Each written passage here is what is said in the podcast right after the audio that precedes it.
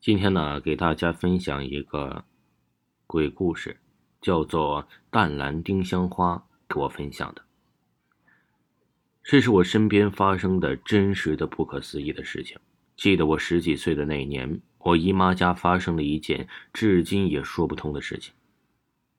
那是一个冬天，山东农村的冬天是很冷的。姨妈家突然飞来了两只黑色带着金色花纹的蝴蝶。蝴蝶飞进了姨妈家的堂屋，我们这北屋就叫堂屋。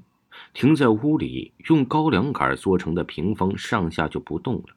山东的冬天都零下几十度，还有那么蝴蝶，很是惊奇。然而啊，就在我们说对蝴蝶有说不出的感觉，好像啊这个昆虫有神灵的传说。这姨妈呀点上了香，嘴里念叨着让蝴蝶飞走。可是蝴蝶停在点燃的香杆上不动了，没办法，姨妈只好把香插在了香炉里，蝴蝶呀就停在那里又不动了。过了几天，附近村庄的人听说了，都来烧香磕头。然而姨妈呀也能从烧香的香火里面可以看出一些预知的或者是要发生的事情。姨妈呀是一个老实本分的农村妇女，也没学过什么算卦术。出现这种特异功能，谁也说不清。这种事儿啊，在农村传得很快，没几天，姨妈家呀是香火不断，天天有好多人都磕头祭拜。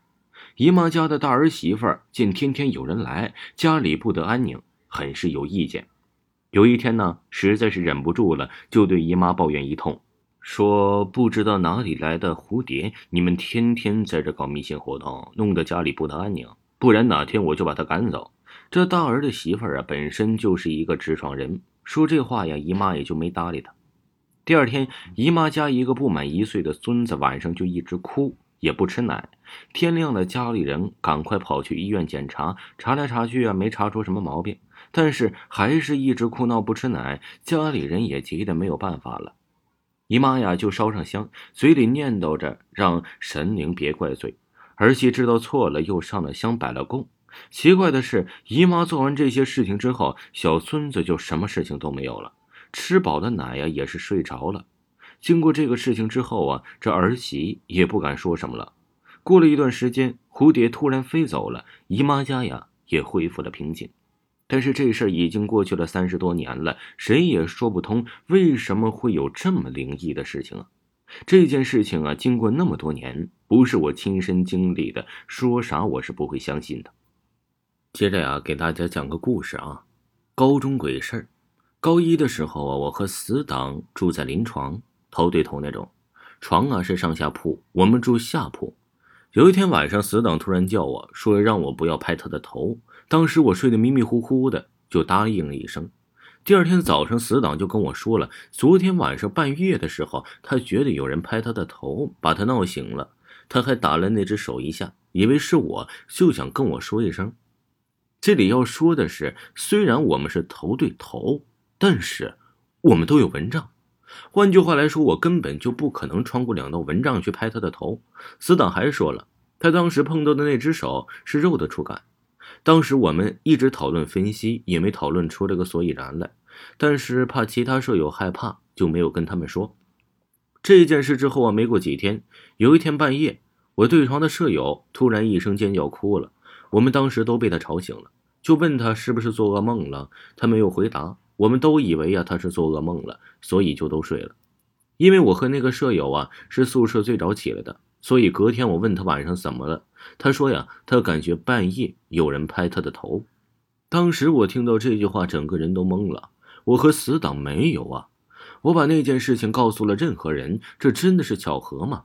本来死党还说可能是鬼压床，后来那个舍友也发生了这样的事，我们就不得不重视一下了。当天呢，我就把这个事儿告诉了我的其他舍友。当天晚上，整个宿舍都吓得两两一起睡。再后来，过了一段时间，还是那个宿舍。这有一天中午啊，我睡的是迷迷糊糊的，听见有人呢用手机放歌。当时舍友经常会放歌，本来呀我都不会说什么，但是当天中午因为很困，就说了一句：“你们谁在放歌？可以关掉吗？”然后歌就停了。正当我准备睡的时候，听见歌声又响起来了，而且呀，就在我上铺。然后我就说了一句：“歌声过了一会儿才停。”下午我就和死党去上课，无意之中啊提了一句，说中午谁又放歌。可是死党表示很奇怪，因为据他回忆，当我说完第一次后，就再也没有人放歌了。那我听见的又是什么呢？我高中的故事有点多，这鬼手、歌声还有很多。下一次啊，给大家继续讲我高中发生了另一件《盗墓笔记》的故事。